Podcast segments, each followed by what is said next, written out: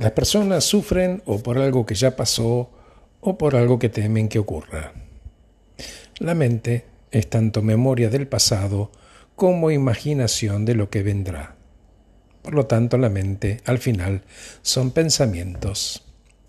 El miedo se presenta cuando elegimos vivir en esos pensamientos de la mente, en lugar de habitar la realidad de la vida. El miedo es sobre lo que uno cree que va a ocurrir, y eso no existe. Es imaginario. ¿Para qué hacerse tanto daño con pensamientos imaginarios, no?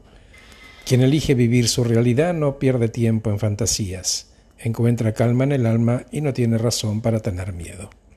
Gracias por escucharme. Acabo de regalarte este podcast titulado El miedo es imaginario.